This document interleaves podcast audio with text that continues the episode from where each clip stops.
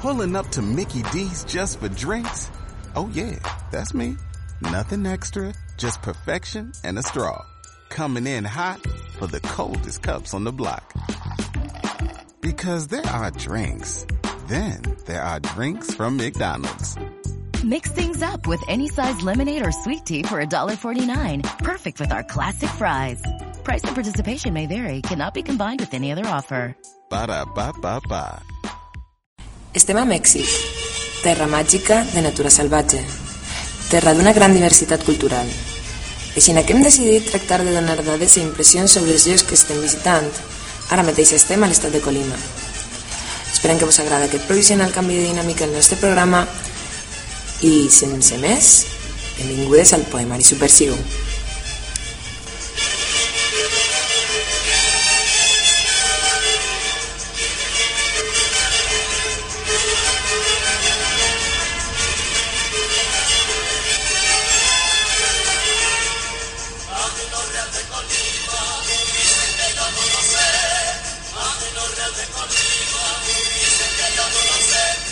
compañía de mi le.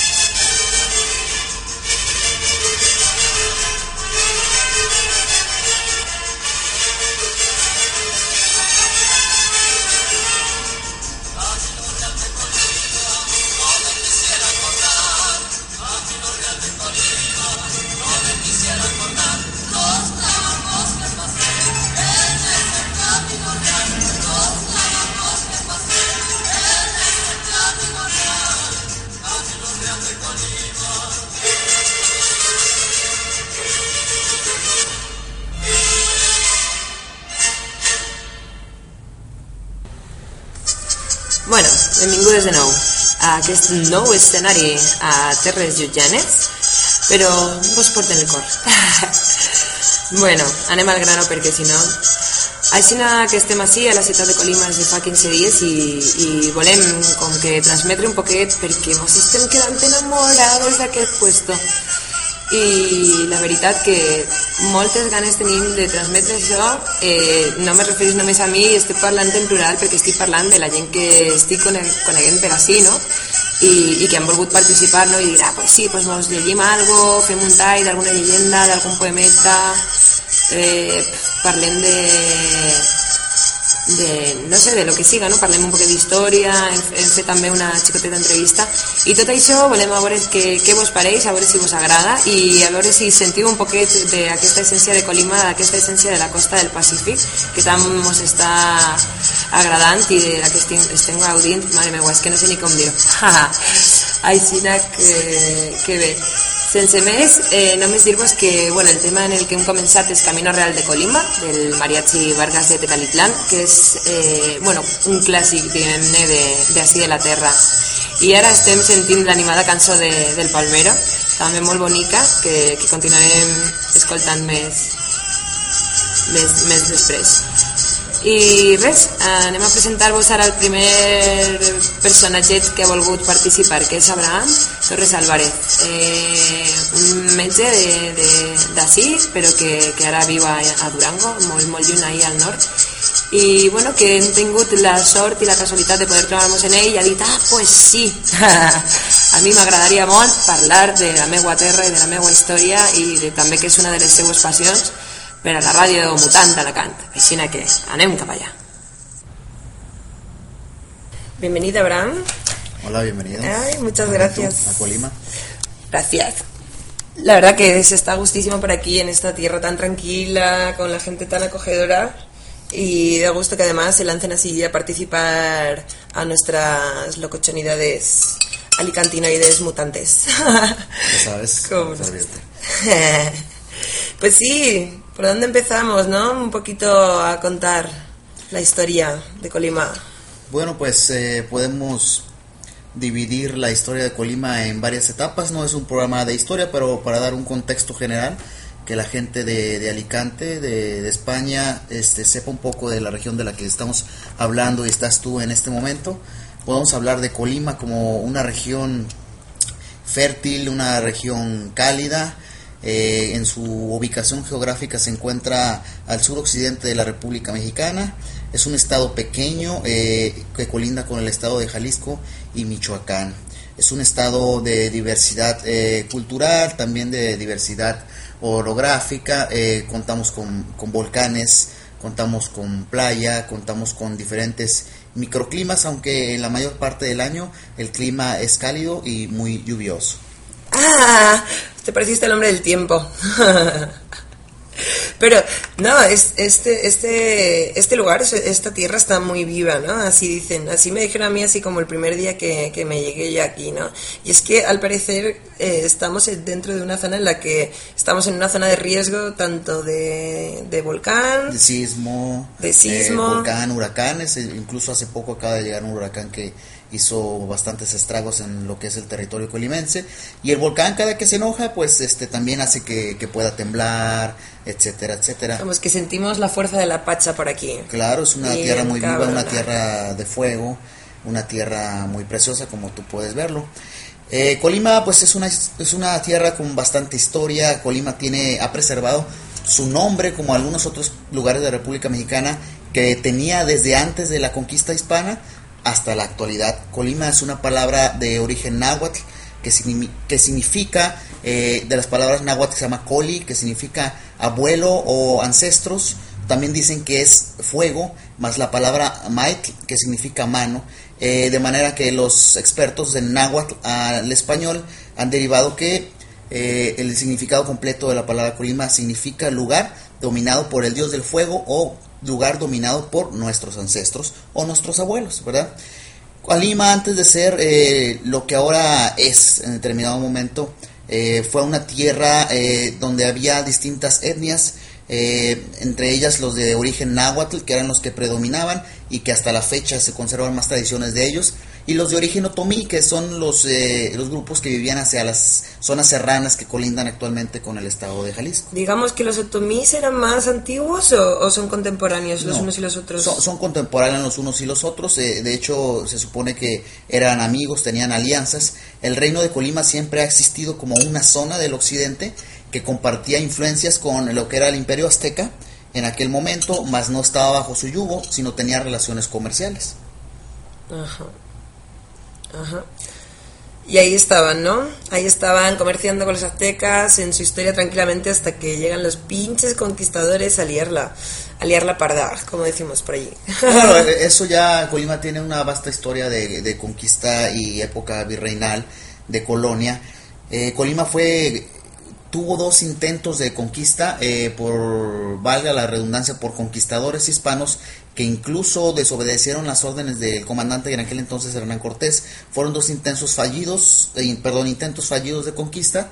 Actualmente se desconoce exactamente dónde fueron esas batallas pero sin embargo hay textos como las cartas de relación de Hernán Cortés donde menciona esos intentos fallidos hasta que un conquistador de México, compañero, este, un gran comandante de Hernán Cortés llamado Gonzalo de Sandoval, eh, viene con la comisión de eh, atacar el, el, territorio colimense en alianza con, con aztecas, tlaxcaltecas y los purépechas, que son nuestros vecinos del estado de Michoacán. Se hacen una alianza de un ejército y en un combate que se llama la Batalla de Lima, logran derrotar al rey Colimote, que se supone que era un cacique, un líder de estos territorios, y así se celebra o se, con, se recuerda que el 25 de julio de 1523 cae Colima en manos de los conquistadores y a través de ahí empieza ya la historia de lo que es la época colonial.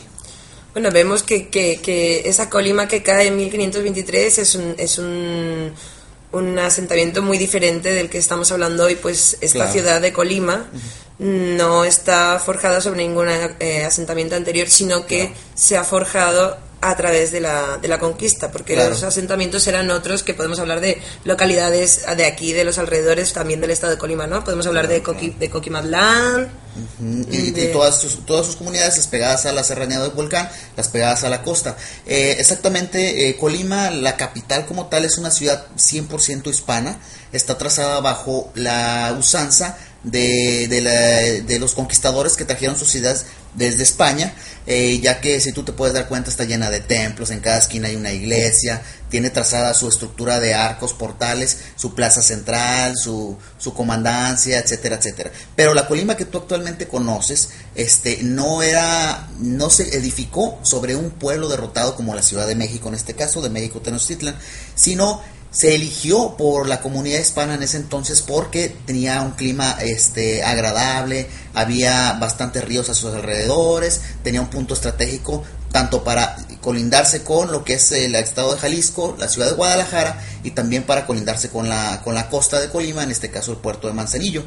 Eh, el primer eh, asentamiento eh, hispano se dio en lo que es actualmente el municipio de Tecomán, en un lugar que se llama Cachitlán eh, que significa eh, lugar donde se hacen cajetes.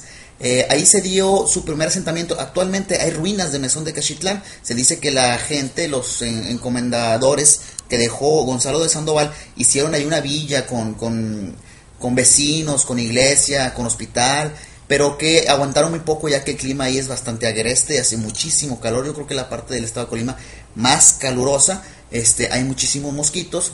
El europeo, pues poco acostumbrado a estos climas, decidió mudarse, eso se convirtió en ruinas y trasladó sus poderes a lo que es la actual capital de Colima. Ah. Como la conoces tú en este momento. Sí, aún así os aseguro que aquí hace mucho, mucho, mucho calor. claro, la mayor parte del, año este, es, caluroso. Si tú te puedes dar cuenta ahorita en invierno, o sea, Estamos en un verano infinito. Este, si baja la temperatura son 18 grados Celsius. En Colima, aunque bueno, como tenemos la, la región de los volcanes, donde llega a nevar los volcanes, bueno, obviamente baja bajo cero, pero pues casi nadie vive de aquel lado. Este, bueno, eso es un, como un esquema general de, de algo de, historia. Eh, Colima sigue viva, Colima eh, sigue mostrando sus rostros desde, desde épocas muy anteriores. Colima siempre ha sido una ciudad muy religiosa, muy, muy tradicionalista. A pesar de eso, la gente es un poco más liberal que en otras partes de la República. Eh, en Colima siempre ha estado presente la, la, religión. desde épocas coloniales hubo aquí eh, asentamientos de, de, frailes este, franciscanos, dominicos y mercedarios y que actualmente se preservan algunas de esas eh, manifestaciones este, religiosas, de esos monumentos, aunque ya que hablamos que esta tierra es una tierra altamente sísmica, eh, la historia se ha ido enterrando, se ha ido enterrando y se han ido renovando aquellos, aquellos edificios. Bueno, ese es otro punto muy interesante, ¿no? Colima es una ciudad que se está reconstruyendo constantemente por el tema de los temblores, huracanes y demás, lo que le da también un punto bastante interesante porque constantemente ese dinamismo de reconstrucción de la ciudad pues también influye, ¿no? En, en, a, nivel social y a nivel del carácter de las personas, cómo, cómo tomarse las cosas con esa inseguridad, ¿no? Claro. Cómo vivir dentro de esa inseguridad, cómo convivir con, con, con toda esta tierra tan movida, ¿no? Claro, en ese aspecto el clima tiene mucho que ver con el carácter de las personas.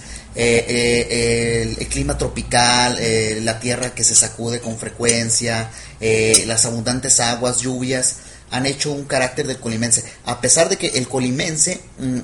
Pues viene siendo un colimense bastante mestizo en comparación de otras partes de la República Mexicana. En Colima hubo una gran mezcla de sangre eh, gracias pues a la colonización eh, dentro de los nativos mexicanos colimenses que se fueron mezclando con los hispanos, que se fueron mezclando a través con, los negros, con los pardos, con los mulatos, que trajeron los hispanos a estas tierras para trabajar, eh, aparte con indochinos, filipinos, eh, o meramente chinos que trajeron los galeones que venían de Manila y pasaban por la región del actual puerto de Manzanillo, que en Colima, o a Zacatula, rumbo a Acapulco, Guerrero, dejaban eh, personas de aquellas regiones y que gracias a ellos también eh, se fue haciendo una mezcla que actualmente la ves en cualquier calle, en cualquier esquina de, de la ciudad de Colima, ya que con ellos trajeron la palma de coco, y toda el arte del coco junto con el limón, eh, de manera que Colima es actualmente el productor número uno de limón en la República Mexicana Y de coco, no sé en qué lugar esté, pero se preserva. Actualmente hay tantas tiendas que venden dulces de coco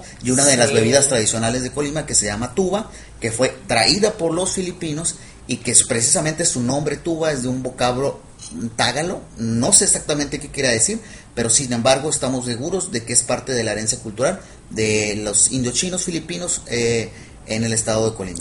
Todo, todo el tema del comercio de esclavos, como llegaba aquí, ¿no? Que, que, llegaba de todos lados y así se hace, ¿no? Así pasa, ¿no? Algo que hemos podido también percibir aquí en México en general, ¿no? Por los sitios por los que estamos pasando.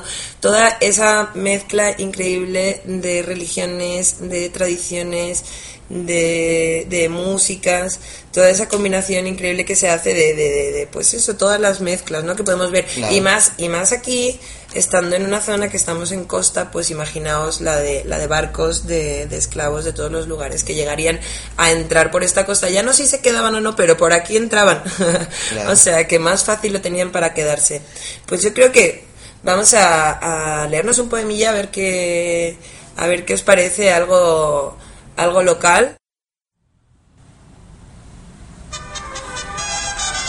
Bueno, això no era més que jo intentant presentar el que havia pensat que seria un recopilatori eh, així un poquet de, de poesia d'ací, però bueno, ha desembocat en algo que, que està molt bé també i és en la intervenció de la nostra companya Cookie contant-nos un, un conte colimote així que, que anem a sentir-la.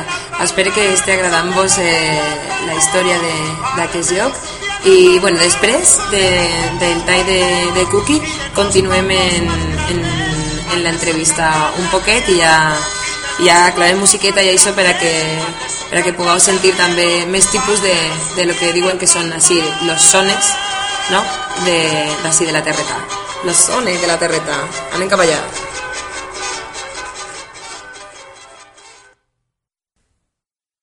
Y aquí estamos con Anita retransmitiendo en directo desde la Casa Locochona en Colima.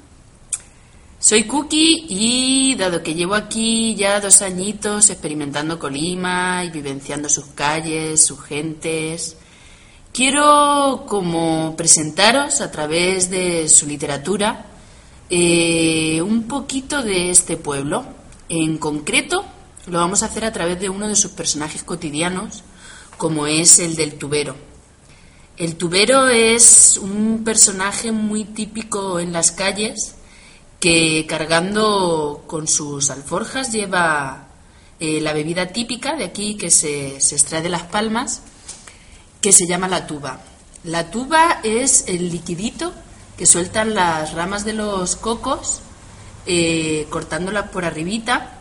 Así es como este personaje es como un, yo lo, me gusta denominarlo que es un náhuatl también del mono, ¿no? Pues tiene esa capacidad de escalar las palmeras.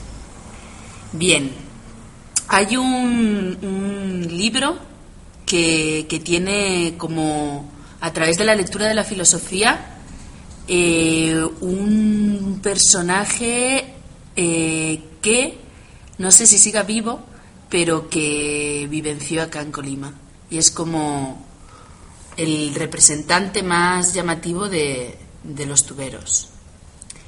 Este libro se llama Filosofía Colimota y está escrito por, por un autor de acá de Colima cuyo nombre es Leopoldo Barragán.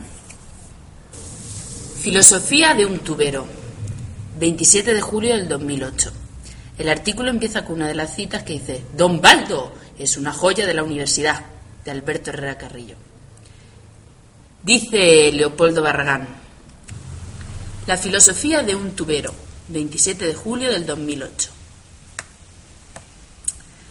La filosofía colimota, incrustada en aquello que he dado por llamar filosofía popular, no se podría entender, o en su defecto quedaría incompleta, si no se incorporara en ella las vivencias y la visión del mundo de un personaje típico de nuestro terruño, el tubero.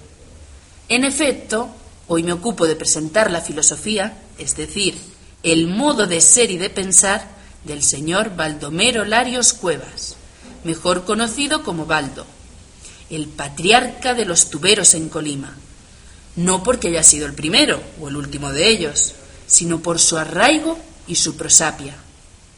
El populísimo Baldo nació el 28 de mayo de 1930 en Villa Victoria, Michoacán, tierra de mujeres hermosas, me consta. A los seis años de edad se trasladó a esta ciudad de las palmeras, árboles benditos que se convertirían en su vocación y futuro. Dice Baldo que su viaje hacia Colima fue traumático. Cuando yo me vine estaba chamaquillo. La primera vez que me subí a un camión me agarré llorando porque yo no sabía que era un camión. A los ocho años se fue a Coquimatlán para vivir con una de sus tías. En la chilanguera comunidad se dedicó al oficio de capturar chacales.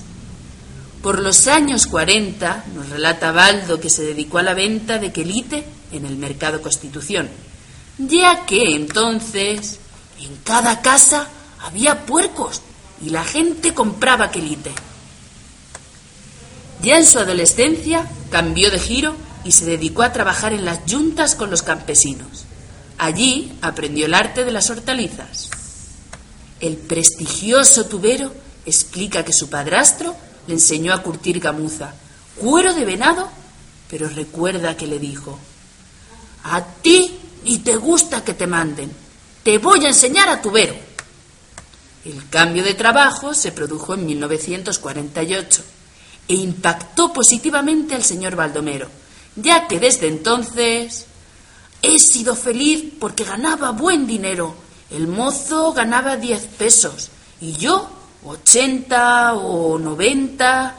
Una vez encontré a un señor y me dijo, si usted sigue vendiendo así, la tuba se va a ser famoso, porque la tuba hace esto y esto otro.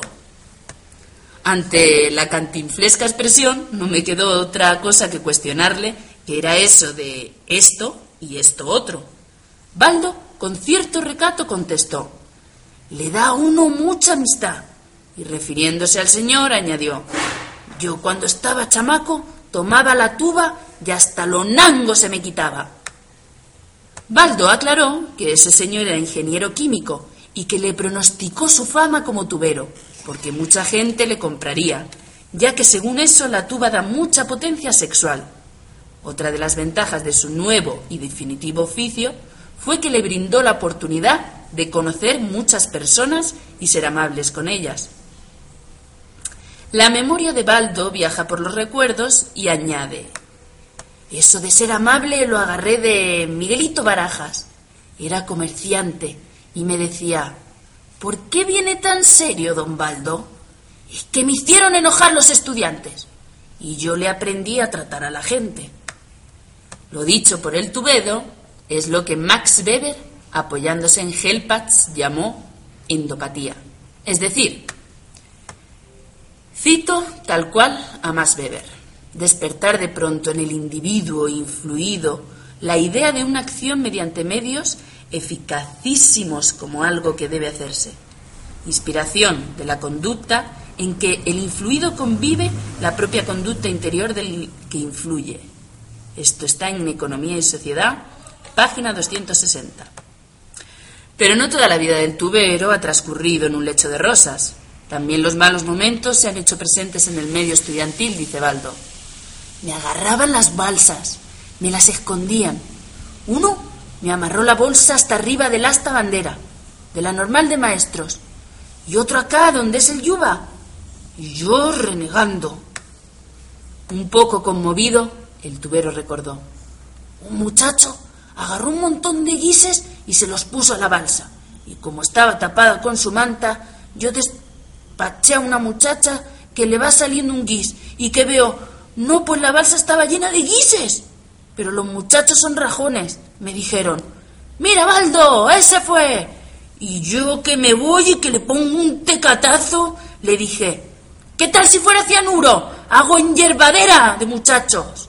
A los cuatro días fue el muchacho y me dijo, Don Baldo, perdone.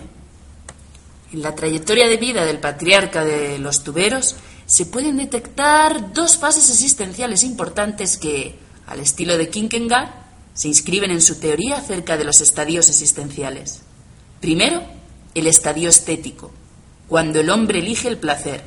Dice, dice Baldo, primero me paisé mucho, me iba a divertirme a los bailes de la calzada Galván. Ahí hacían bailes con tocadiscos. Allá por 1948 y luego para San Cayetano se hacían tertulias. Luego me iba a Comal a las fiestas, también a Cuatemoc, me juntaba con amigos, yo ponía la tuba y ellos ponían el vino. Enseguida, el periodo ético, el que Kierkegaard identificó con el matrimonio. Previo salto cualitativo del estado de desesperación al de aburrimiento. Solo que la experiencia del tubero no fue como la del filósofo danés. En el salto de lo estético a lo ético, matrimonio, está motivado por la felicidad, dice el filósofo de la tuba. Ya después de divertido, leí un librito. ¿Quieres ser feliz? Diviértete primero. No te diviertas cuando estés casado, si no, nunca vas a ser feliz. Era un librito que me encontré con el señor Arevalo. Cobraba cinco o diez centavos por leerlos. De la calle a los bancos. Baldo inició su punto de venta en la puerta del Mercado Constitución. Por las mañanas ofrecía la tuba natural y cuando el calor hacía de las suyas, procuraba a los albañiles y mecánicos para que se le, consumí, se le consumieran perdón, la tuba compuesta. Baldo tuvo clientes de diferentes estratos sociales, porque después ingresó a comercializar su producto en el mundo de las finanzas. Se instaló en las afueras del Banco Nacional de México, el Banco de Comercio y lo que fue el Banco de Zamora. El tubero de Abolengo recuerda. Los tres señores gerentes me daban chanza de entrar a vender al banco. Uno de ellos, de apellido Tirado, cada día último del mes me encargaba una tuba natural y la acompañaba con enchiladas. Era para todos los empleados cuando hacían el balance mensual. Cuenta Baldo que se retiró de los bancos debido a la balacera cuando querían asaltar el banco Banamés. Y aunque el hábito no hace al monje, Baldo le dio un toque especial a su vestimenta de tubero. Traía un sombrero con una motita acá atrás, un cuchillo fajado, guaraches de esos dobles que vendían en Piguamo. Pero cuando empecé a vender en los bancos, a la chintona venté los guaraches porque ya me veía mal. Luego fui a la universidad. Ahí me perdieron tres sombreros, de los bancos a la universidad. Pero como dice el adagio que no hay mal que por bien no venga, después de sacatearle a la balacera, Baldo hizo la universidad su territorio. Emocionado afirmó, ahí me tocó ver la primera generación de abogados y contadores. El arribo del tubero a la universidad se debió a que muchachos me bajaban por la calle 27 de, septiembre y me decían, Oye, Baldo, ve para allá, mira qué buena tuba nos vendes. Y sí, un día había juegos en la tarde y el señor Mario de la Madrid, que era el rector, me dijo, Oye, Baldo, pásate. Y cuando yo salga, te voy a recomendar con el siguiente rector y me recomendó con Alberto Herrera Carrillo y luego ya el licenciado Herrera dice, don Baldo, ya tiene usted aquí 15 años, es una joya de la universidad y además sabe mucho de historia de México. Yo aprendí historia de México leyendo la revista Voz y Lucha, porque ahí venían pedacitos de la vida de todos los presidentes. Memorias de estudiantes. Baldo es un hombre rico en vivencias narra que en una ocasión un muchacho de Trojes me dijo, Oiga señor, ¿qué es eso? Y le dije, es una savia que sale de la flor de la palma. ¿Y para qué bueno? Es bueno para las amibas, lombrices y nango, contestó el muchacho. Ah, pues dame una. Después el muchacho me dijo, Baldo, ¿ya no hablo nango? Este muchacho, cuando iba en tercero de bachillerato, hablaba horrible, pero empezó a tomar tubita y habló mejor. Yo le decía, mira cómo te siguen las muchachas. De los tiempos idos y recuerdos presentes, menciona a varios de sus clientes importantes. Todos estos del diario de Colima. a Manuel y al otro más chico, a Héctor. Ese pegaba unos brinconones de una bardita que había, a todo dar que eran ellos. Los hijos del señor Zaragoza, Esteban, Carlos, eran muy amables conmigo. Los hijos del señor veterinario Silva, sus hijos, todos me estiman. Recuerdo de maestros. La convivencia cotidiana del tubero no se limitó a los estudiantes, sino también con algunos maestros. Recuerda que el profesor Goyo Macedo le comentaba, Don Baldo, si usted quiere meter una hija a estudiar enfermería, yo le ayudo. También el profesor Velasco Murguía me decía, ¿Cómo va la tuba? Usted siga vendiendo su tubita buena. Luego le pregunté sobre el profesor Jorge Portillo, el filósofo, y Baldo comentó, ese señor estaba dando clase y todos los muchachos respingando. No le hacían caso, se aventaban con los guises. Ahorita, la que da biología, la maestra Rosalba Cruz, es muy amable. Dice, Don Baldo, ¿qué hacemos con estos muchachos? ¿Le damos tubita para que estudien? Y el tubero sostiene, antes no había tanto burrito como hoy.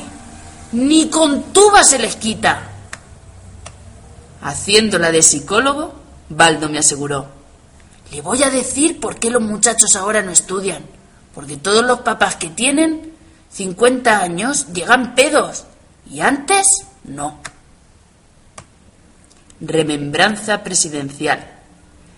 Ya casi para terminar nuestro diálogo, le pregunté si le había llegado a ofrecer tuba a algún personaje importante, a lo cual me contestó. A Echevarría les dije, llévenle un vaso de tuba a ver si se pone más listo. Y sí, se puso listo, no más lo que inventó el pinche economista cabrón. La cosa estuvo así. El viejo cabrón se la tomó y como a los dos años subió el gas a 60 pesos. Mediando las vaciladas, les dije que la tuba le afectó y que entonces no nango. Pues sí le afectó, afectó a todo el mundo. El hijo de María Morales, ese sí se pasó. Para finalizar, reiteró su convicción. Yo les digo a todos, si quieren tuba, vayan al pie de las palmas para que nunca se enfermen del estómago. Da muchos glóbulos rojos, además. La tuba quita lo pendejo.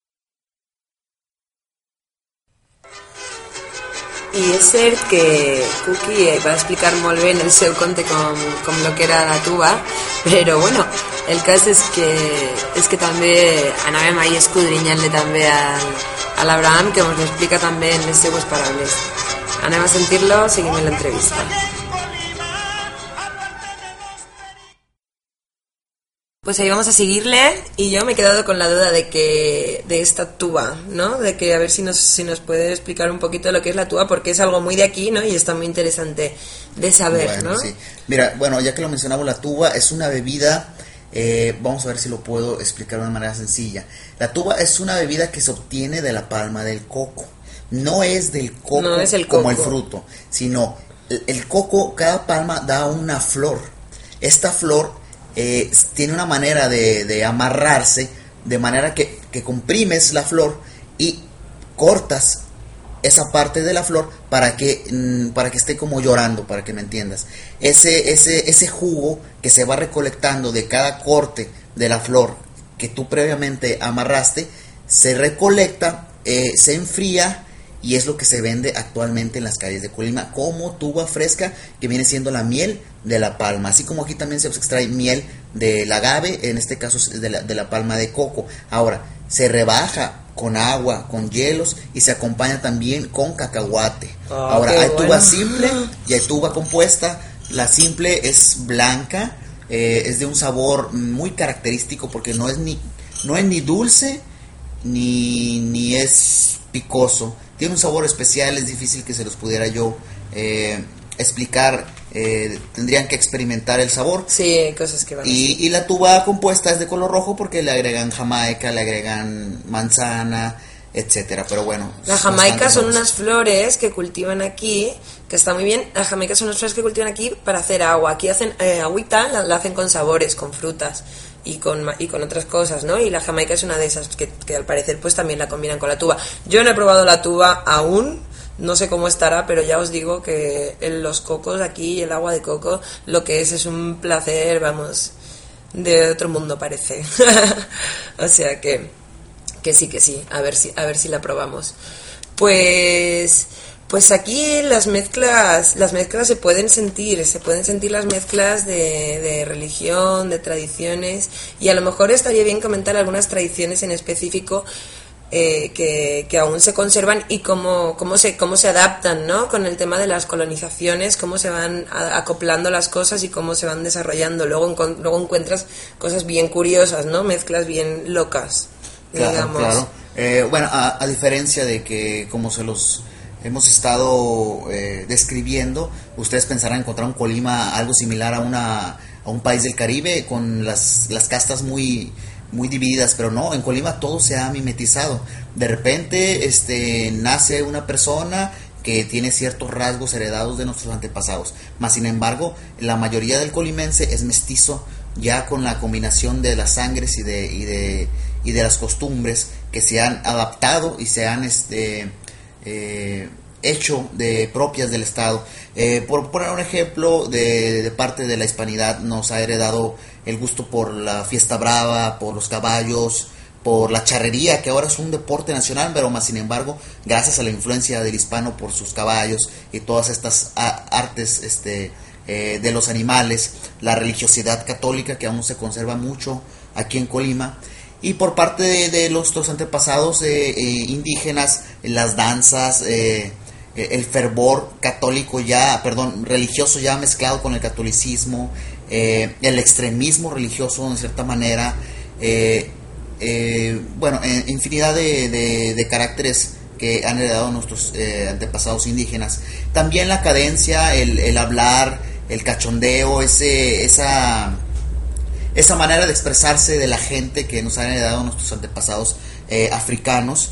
Y como lo ya había mencionado de la otra parte que ha heredado dentro de la comida, este, nuestros antepasados filipinos digamos que de, de, también de una manera, por lo menos la sensación que tengo yo, no sé si me equivoco, es que eh, como religiosamente hablando se, se mantiene más ese catolicismo eh, pero pero en la parte en la parte más tradicional más que ver que haya una conservación de la religión politeísta que, que yo no la he sentido así como muy fuerte el tema de lo de las danzas sí sí sí lo veo que está más fuerte no luego están las danzas folclóricas claro. que ya son como otra onda no porque ya es como una mezcla. Ayer estuve viendo cómo la cómo utilizaban tacones eh, iguales que los que utilizamos para bailar flamenco exactamente iguales solo que para bailar danza folclórica aquí también el movimiento que utilizan de las faldas es bastante similar a, al movimiento de la falda flamenca, lo cual a mí me llamó muchísimo la atención y no sé si tiene algo que ver o no, o es una casualidad, no sé si tú eso me lo, puedes, lo puedes aclarar. No, pero... no, no, claro, claro, definitivamente este, los instrumentos, eh, muchos de los ritmos, pues son traídos por, por los europeos. Eh, esto se va mezclando con nuestra propia identidad para adquirir una segunda o tercera identidad que es actualmente lo que es la danza folclórica, aunque todavía existe la danza prehispánica como tal y sus eh, tradiciones. Vaya que mencionas el catolicismo, bueno, en Colima se puede decir que el 80% de la población es católica, pero el 100% todavía en cuestiones indígenas. Por eso es que hay tantas personas que acuden a limpias, con brujos, con chamanes, eh, a quitar el mal de ojo, ese tipo de creencias todavía que en realidad están incluso en contra del catolicismo, pero que se preservan actualmente, incluso hasta, hasta un mercado que ha ganado auge como mercado eh, turístico, el, el, ir al temazcal, el ir a, a, que te lean la mano, etcétera, una combinación de, eh, de arte esotérico, tanto nativo, tanto importado desde Europa o también del que se ha traído con los esclavos negros. Sí, o sea que dos maneras que podrían ser contrarias, ¿no? Y estar ahí como peleadas, digamos que las, la, las gentes de aquí lo que han hecho es que lo han adaptado y lo han hecho converger en su, en su modo de vida. Sí, claro, por supuesto. Eh, eh, combinaron de alguna manera los conquistadores como que eh, el pueblo indígena siguiera alabando a, al Dios católico, pero que siguiera de cierta manera usando sus antiguos rituales eh, para sus antiguos dioses, pero ahora aplicados en, la, en, la, en el cristianismo. Pues también eh, estábamos como, como intrigadas un poquito con el tema de, lo, de los cambios territoriales aquí en la zona, porque digamos que a partir de, a partir de la época de Cortés, ¿no? ya que hablamos de precortesiano y no precortesiano, ¿no? pues a partir de Cortés, eh, este territorio tiene un, un, un montón de, de cambios en, en sus fronteras Hablamos de que estábamos entre Jalisco y Nayarit. No sé si antes Colima eh, agarraba hasta toda la zona de Jalisco y también Nayarit. Sí, claro, esto eh, muchas personas lo ignoran, incluso a, algunos hermanos jaliscienses les incomoda, pero eh, anteriormente, cuando esto todavía no estaba dividido para los, para los este, señores que, que se le había adjudicado la corona española, eh, Colima como territorio dominante de su tribu, sobre tener un poderío militar, iba más allá del actual territorio colimense.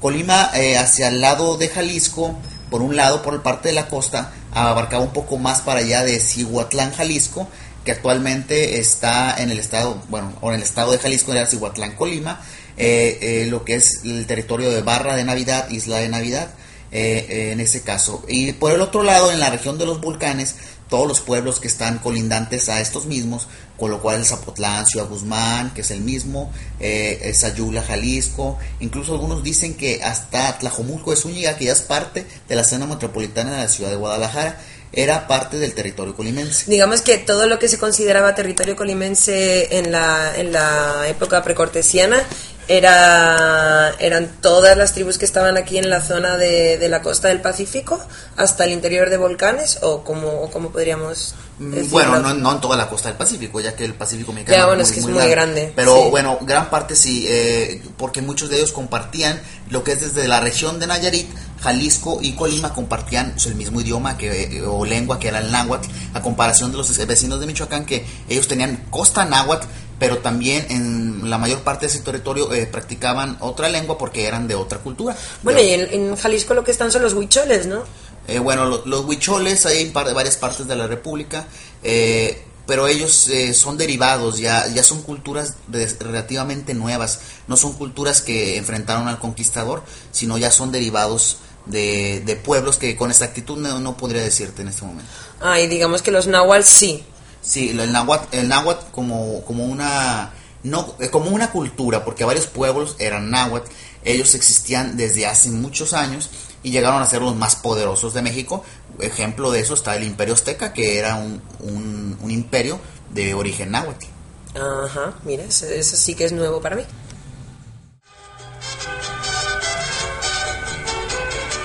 Y sí, esa va a ser la expresión tan poco creíble de sorpresa que en Vice.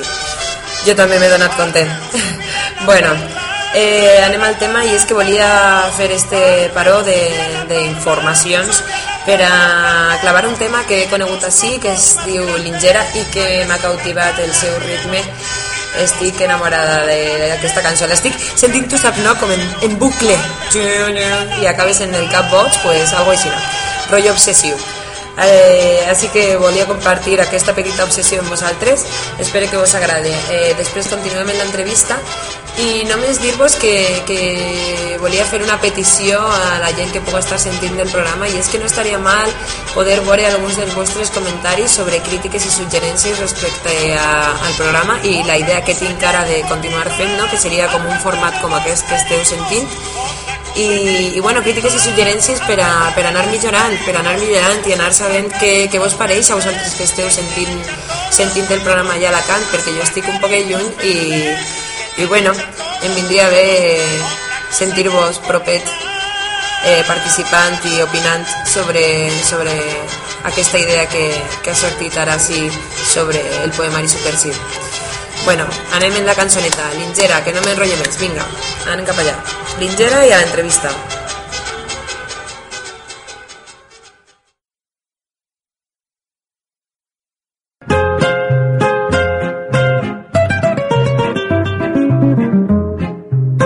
Cuando se asoma alegre el sol sobre los campos del talar junto a las vías van los lingeras llevando como el caracol la casa cuestas y al azar van los gitanos todos los días. Ellos no saben del dolor y en cada boca hay un cantar y a gritos dicen sus alegrías, indiferentes al amor y en el eterno traquinar, ellos desechan melancolías. Cuando se asoma alegre el sol sobre los campos del talar, van los lincheras todos los días y al pasar se oye un peón entonar esta canción. Linchera soy, corro el mundo y no sé a dónde voy. Linchera soy, lo que gano lo gasto, lo doy. No sé llorar, ni en la vida deseo triunfar. No tengo norte, no tengo guía, para mí todo es igual.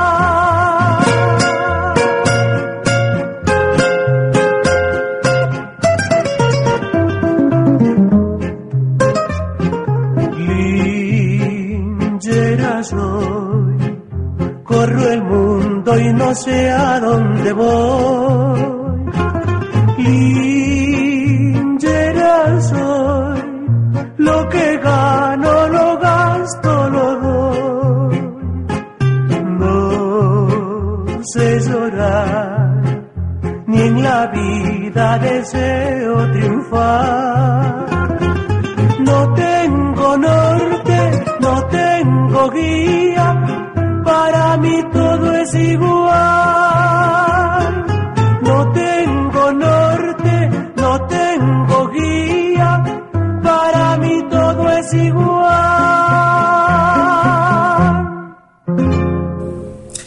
Pues con todas estas cositas que estamos comentando, lo que, lo que a mí me gustaría más transmitir de esta de, de- de la experiencia ¿no? de, de por aquí y de la gente de por aquí es el tema del carácter que es algo que a mí personalmente me tiene eh, súper sobrecogida, ¿no? Sobrecogida esa manera especial de, ver el mundo y de, y de vivirlo, ¿no?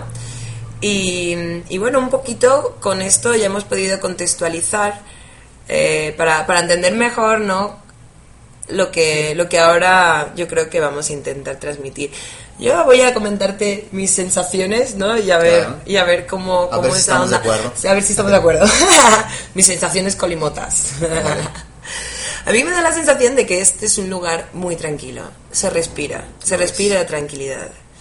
Es, una, es un pueblo chiquito, una ciudad chiquita, digamos porque es ciudad, ¿no? Es una ciudad chiquita rodeada de un montón de pueblitos eh, más, más metidos y más en, en- en la armonía con la naturaleza. Digamos que esta sería la urbe del Estado y estamos hablando del Estado territorialmente más pequeño dentro de México. El segundo, después El de segundo más pequeño. El segundo más pequeño.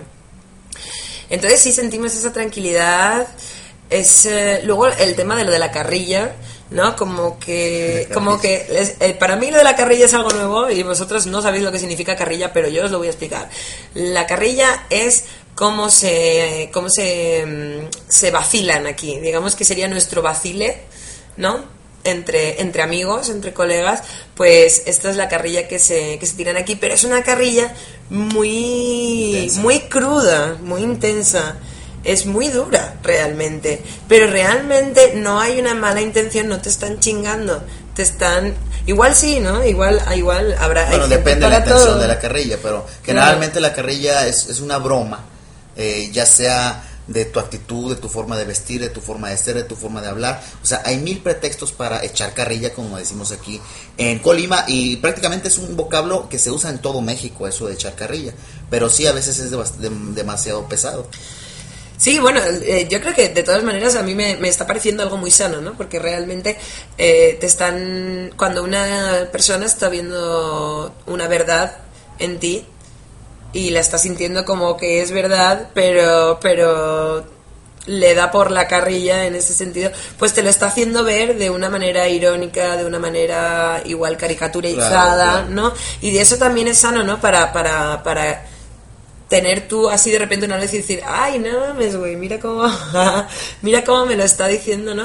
Claro, eh, aparte, bueno, eh, eh, específicamente el colimense es una persona eh, muy dicharachera, muy muy habladora. Sí, es una persona que para saludarte te mienta la madre y no hay ningún problema. Porque así se habla y suena tan bonito que te da risa, o sea, no suena una ofensa. La ofensa tendría que ser de una manera muy diferente. Sí, aquí la verdad que se siente bien dicharachero, bien divertido y la verdad que la gente es muy muy acogedora, enseguida enseguida te trata con una familiaridad como si estuvieras aquí. Yo de verdad os lo, os lo prometo que, que ya empiezo a sentirme en mi casa y no llevo aquí ni dos semanas. Pero es, es, es la gente, es la gente, no es la ese carácter. Claro, Colima es- la persona de Colima es muy tranquila, es una persona que se vive la vida sin estrés, porque la ciudad no te estresa, la, la ciudad es tan pacífica como tú lo dices, es tan bella, rodeada de tantas bellezas naturales arquitectónicas y de sus mismas personas que hace que Colima sea, perdón, el colimense sea una persona que fluye de manera natural, sin presiones, sin nada. Es la típica provincia. Y yo creo que eso, que esa, esa manera de fluir, además de, del carácter tan positivo que yo le veo aquí también a las personas, pienso que tiene mucho que ver con, con, con ese sentimiento de saber qué chiquitos somos y qué a merced de la pacha estamos, ¿no? Entonces como que dices, bueno, pero ¿cómo me voy a tomar las cosas como si se fuera a acabar el mundo? Pues vamos a tomar las cosas de una manera positiva y vamos a fluir. Luego estamos hablando de un lugar en el que eh, aquí no hay grandes avenidas, todas las casitas son bajitas, pues evidentemente para los temblores no se van a poner a construir edificios de de- de- de 10 plantas, ¿no? Porque aquí cuando tiembla, tiembla. No, Claro, estam- claro. no estamos hablando de un... Uh, no, tiembla. Tiembla y puedes Muy sentirlo... fuertes. Claro, claro, y se hace de manera para protegerse, obviamente, de, de los movimientos. Y todo este carácter así charachero y positivo y divertido y acogedor y muy sentida la gente también. Yo la, la- veo muy sensible también. Claro, bueno, la gente de Colima es muy muy sensible, como dices tú, y en muchos aspectos, eh, en el aspecto cultural, la forma en la que se expresan. El colimense te tiende la mano, te cede el paso, es caballeroso. Eh, el colimense es una persona muy alegre que lo demuestra en su música, eh, bueno, y en, y en distintas maneras de, de ser de la vida cotidiana. os lo estamos vendiendo genial para que os vengáis todas para acá. Claro, aparte les garantizo que si vienen, bueno, yo no he encontrado a alguien que diga que Colima es feo, que Colima no le gustó. no. A mí me encanta. Viva Colima. Viva Colima. Pues sí, y con toda esta sensibilidad lo que encontramos pues es un lugar que es una olla express de, de, de gente con inquietudes artísticas en, en diferentes campos, pues musical o artes escénicas y... Y bueno, hemos visto por aquí, hemos visto circo, hemos visto música tradicional, hemos visto música macehual, le llaman así como la música del pueblo, digamos. Hemos, hemos visto también muchas eh, historias así como de experimentales y, y le seguimos, le seguimos viendo también. Luego estamos en una tierra también de, de cuentos y leyendas, no porque sea específicamente Colima, hablamos de, que, de este México mágico, ¿no? Que, que es una tierra de también en la que aún se conserva una, una tradición oral. Eh, de una manera muy arraigada. potente, ¿no? Algo que allí, por ejemplo, está ma- mucho más perdido. Claro, eh, bueno, sí, como dices tú, en todo México se conserva esto, pero Colima es una de las, de las regiones que a la gente le fascina la leyenda, le fascina el terror, le fascina el misterio, de manera que si no existe algo, ellos mismos lo crean y lo hacen una realidad. Por eso hay que hay tantas personas que han escrito sobre historias de fantasmas, sobre historias de caudillos, sobre historias de gavilleros, de ladrones, y que han hecho parte de la cultura y que se ha hecho hasta un orgullo eh, contar eh, sobre ese tipo de anécdotas. Ya tenemos hasta fantasmas que son famosos, tenemos eh, ladrones que en vez de hablar mal de ellos, se habla de una manera prodigiosa.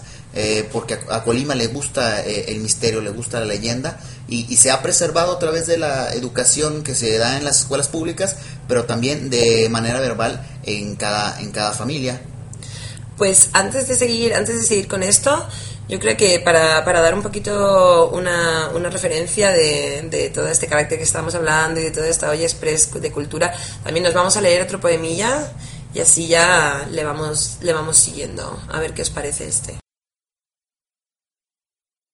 Bueno, y en esta ocasión lo que vamos a leernos es eh, una, unos poemas que vienen de la colección de Alumbrado Público. Lo que viene siendo una especie de colectivo, corrígeme si me equivoco, Cookie, sobre colectivo, ¿no? De, de eh, poetas locales. Así es. Así es. O sea que no me he equivocado. Así que vamos con lo propio. Este es de Iovan Pineda y bueno, la publicación es de cómo las cosas han cambiado. Así que vamos allá. Lo probable es lo que siempre sucede. Lo posible es lo que pudiera suceder.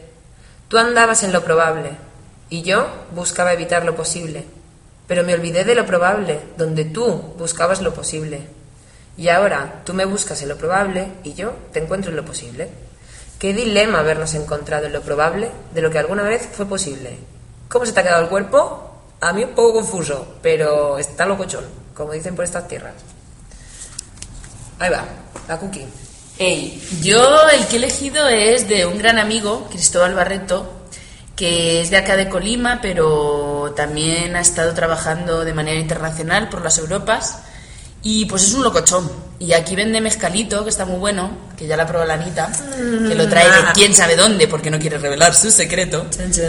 Y pues su publicación dentro de un FECA, que, fue, que son las becas que dan aquí para el desarrollo artístico el Estado de Colima, sacó este libro que se llama Los síntomas del desconocimiento.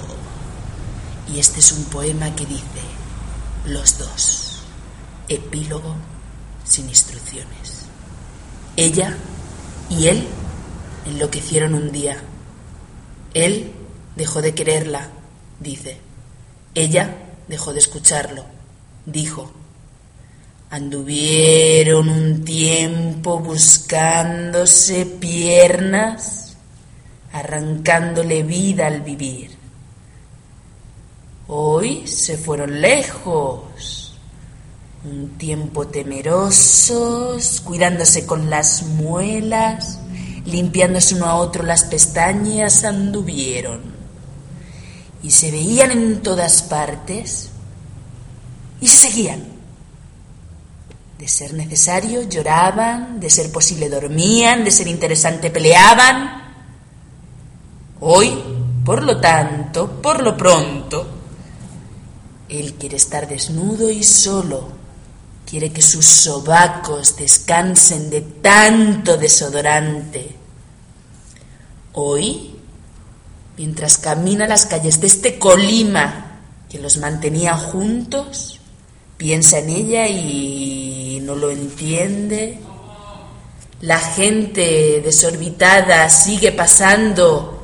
Es como si se insultaran ellos mismos. Piensa. Los dos enloquecieron, dicen. Él, sus sombreros y una ardilla que le muerde el cuello. Ella, desde hace rato, no se le ve creo, andan buscándose el regreso.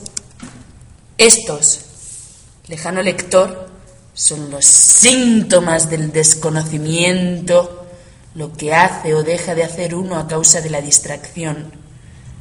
Tanta palabrería, tanta instrucción para darse cuenta que lo mejor que pudieron hacer nuestros personajes fue alejarse pero como decía líneas arriba, creo, andan ya buscándose el regreso, el regreso, el regreso, el regreso. Ahí lo habéis tenido para vuestros oídos, todo un artistoide.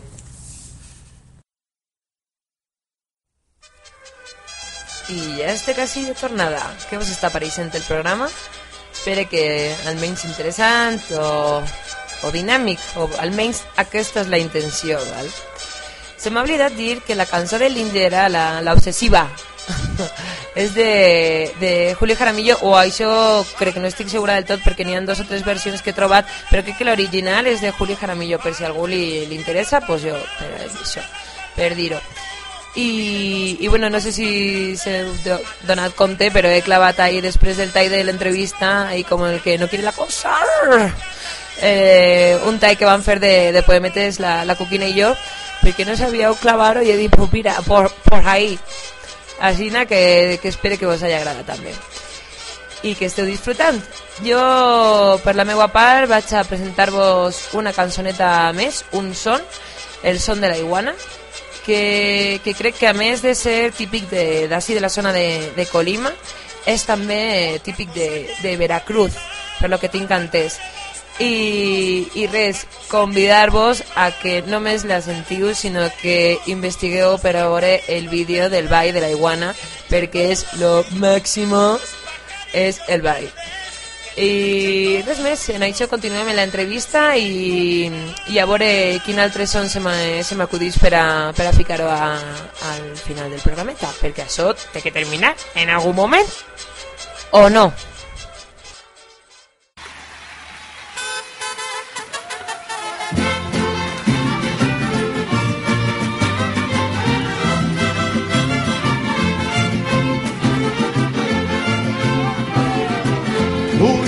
Qué buena tan fea, uy, uy, uy, qué buena tan fea, mira cómo se menea, mira cómo se menea, que cuando se sube al palo, que cuando se sube al palo, todi, hace zarandea, todi, hace zarandea.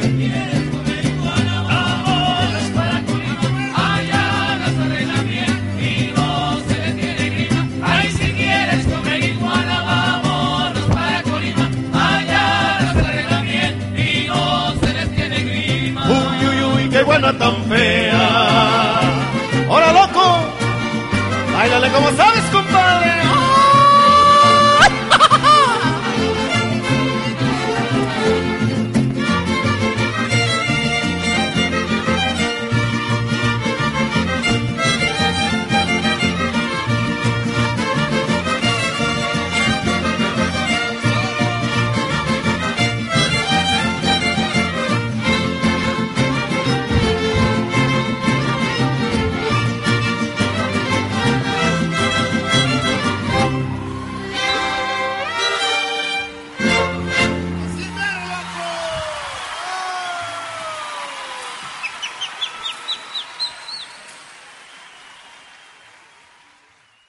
entre todos estos, entre todos estos cuentos y leyendas de los que comentábamos antes de, del poemita, eh, ¿hay alguno así que digas tú, este es muy representativo de Colima? ¿Alguno que pudieras decir, oh, este, este? Lo que pasa que, bueno, claro, hay tanta diversidad que es un poco complicado igual elegir, ¿no? Eh, cuentos, hay muchísimos leyendas de la misma manera, antiguos, contemporáneos, a donde tú te quieras trasladar. E incluso hasta los dividen por regiones del estado. Pero eh, para por mencionarte algunos de los personajes importantes dentro de la, literatura colimense, eh, pudiéramos hablar de personajes como el profesor Gregorio Torres Quintero, que, es que, que ha escrito un, libro de cuentos y leyendas que se llama Cuentos Colimotes, el cual yo te lo recomiendo. Es un libro bastante vasto que habla tanto de historia eh, precortesiana, habla de historia eh, de la época de que le tocó vivir meramente a, este escritor y describe tanto paisajes de este estado que te remonta a antiguos eh, antiguas épocas de, Colima de esas épocas más románticas en las que él narra la mayoría de sus de sus cuentos y, leyendas. También tenemos al doctor Miguel Galindo que es otro intelectual eh, que ha escrito diversas cosas en referencia al estado y también tenemos a Felipe Sevilla del Río, otro personaje muy importante que también tiene eh, libros sobre eh, descripciones de, lo que es eh, el estado de Colima, de su tiempo. Y tenemos también otro, un personaje también muy importante que, se, que fue Griselda Álvarez de, Ponce de León. ah, ella sí, este, este, este exactamente. ella, es como un estandarte del poder femenino en, en nuestro estado, en México ya que ella fue la primera gobernadora, así háblese de una mujer que gobernó el estado de Colima y que también fue la primera gobernadora en toda la República Mexicana. Intelectual, una persona que luchó mucho por el estado de Colima, no solo por las mujeres, sino por el pueblo en general. Pudiéramos hablar de muchos más otros, otros personajes que día a día dan todo por Colima, aunque no tengan un nombre que esté en las principales avenidas. Pero esos personajes que te acabo de yo mencionar son personajes eh, que han trascendido por su labor dentro de, eh, de labores altruistas o lo tú quieras llamar artísticas mm, eh, destacadas. Podemos hablar de que toda la explosión cultural y artística que, que se mueve aquí en esta ciudad tiene que ver con, con, con, la labor de, aparte de los personajes, digamos, de dentro del mundo del arte, que ha salido de esta cuna de artistas, eh, de, de, esta, de esta mujer, de Griselda, como que, como que ella le pegó un, fuerte empujón, ¿no? Claro, claro, eh, ella apoyó, eh, en todos los ámbitos apoyó cuando fue gobernadora. Estamos hablando de la primera gobernadora de, de, todo México. Ella fue un, un parteaguas, una persona bastante importante para, para el Estado. y bueno, en cuestión de la política, ¿verdad? No tanto como como artista, aunque tiene obras publicadas eh, sobre sonetos de la Constitución mexicana, eh, entre otras cosas. Bueno, y luego también está bien interesante el tema de, de los diferentes tipos de sones de aquí de la zona y el tema de los mariachis, ¿no? Que es una figura como, como muy reconocida, ¿no? Muy reconocida en el folclore mexicano, pero que tiende sus raíces por esta, por estas zonas, ¿no? Claro, por supuesto. Eh, los orígenes del mariachi eh, no se sabe a ciencia cierta quién lo trajo, eh, cómo se fue derivando. Incluso hay controversia de qué significa mariachi. Algunas personas dicen que es una palabra de origen francés, otras palabras, otra palabra de origen otomí, que significa día de fiesta, como mariachi.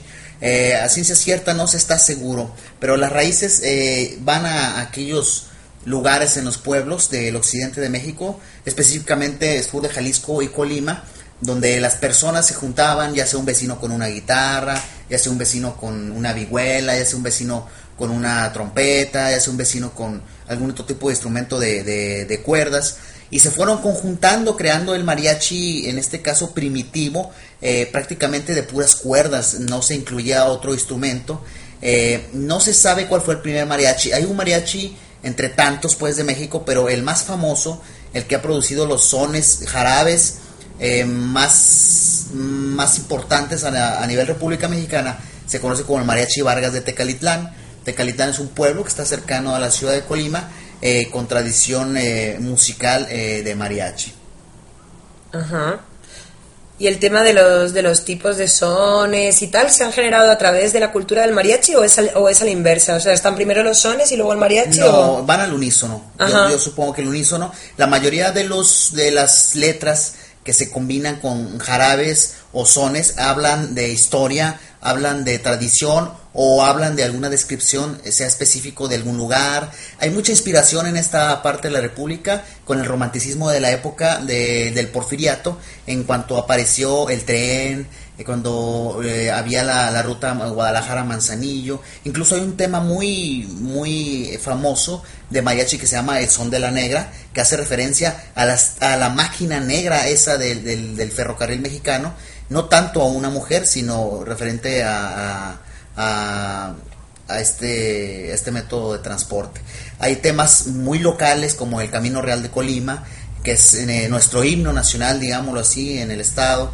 Eh, las comaltecas, que habla de las mujeres de Comala, la iguana de Tecomán, también haciendo referencia a, otros, otra parte del estado, Aires Colimenses, que es, un, es, un, es una canción o es un conjunto de canciones eh, que dura aproximadamente unos 10 minutos y que, eh, combina dentro de su, de su son pausas, en, pausas, pero que al mismo tiempo dicen algunas frases célebres haciendo alusión a la belleza del estado, de su gente, etc.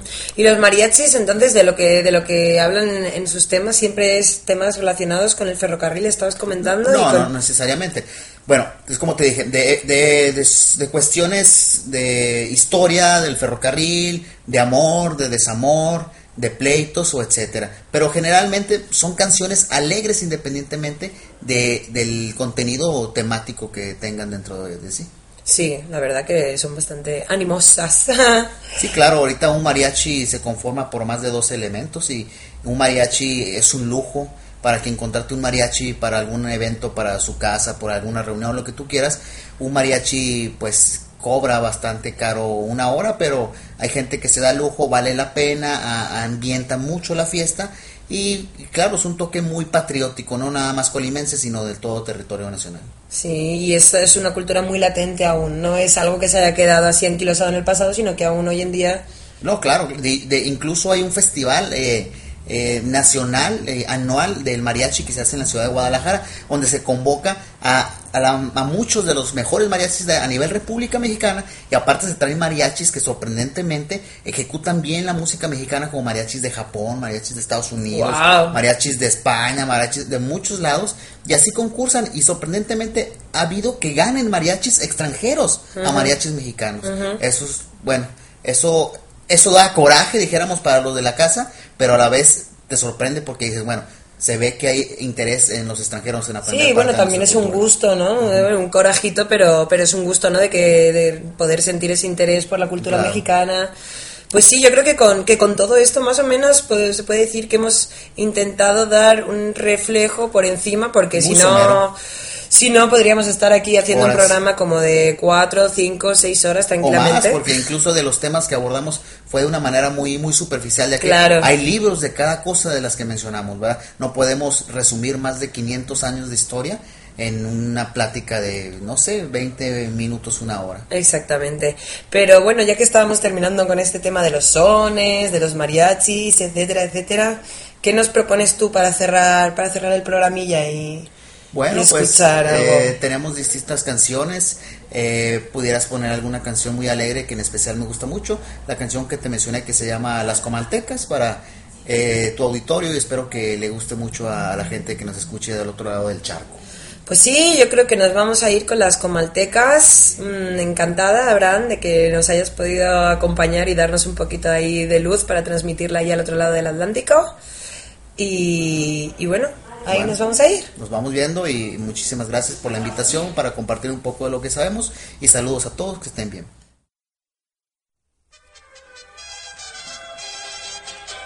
Bueno, chiquetes, has sigut el final.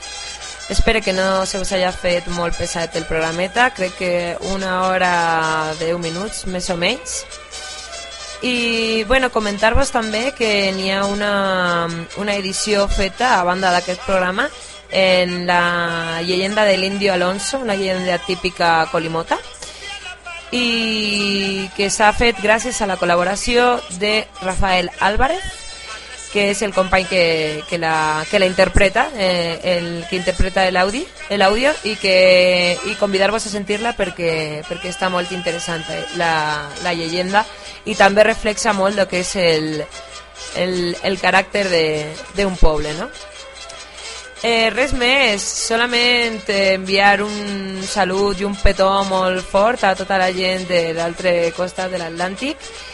Eh, gràcies per sentir el poemari subversiu i dir-li a la companya ojo, a la companya Ewok, perdón, que se anime ya, hombre, y se haga algo, que sea, que tengo ganas de escucharla, coño.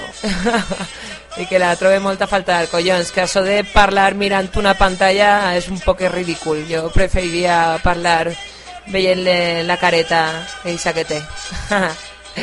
Res més, vos deixen el son de les comalteques de, del poble de Comala, al costat de la ciutat de Colima, poble màgic, poble hermoso i res, fins a la pròxima, això ha sigut el poemari subversiu.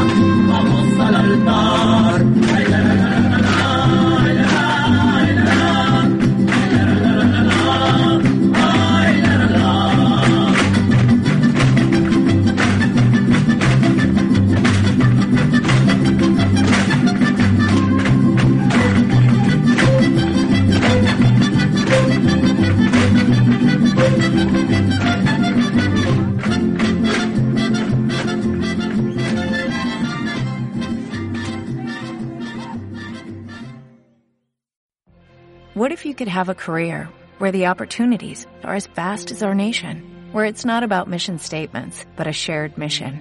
At U.S. Customs and Border Protection, we go beyond to protect more than borders, from ship to shore, air to ground, cities to local communities. CBP agents and officers are keeping people safe. Join U.S. Customs and Border Protection and go beyond for something far greater than yourself. Learn more at cbp.gov/careers.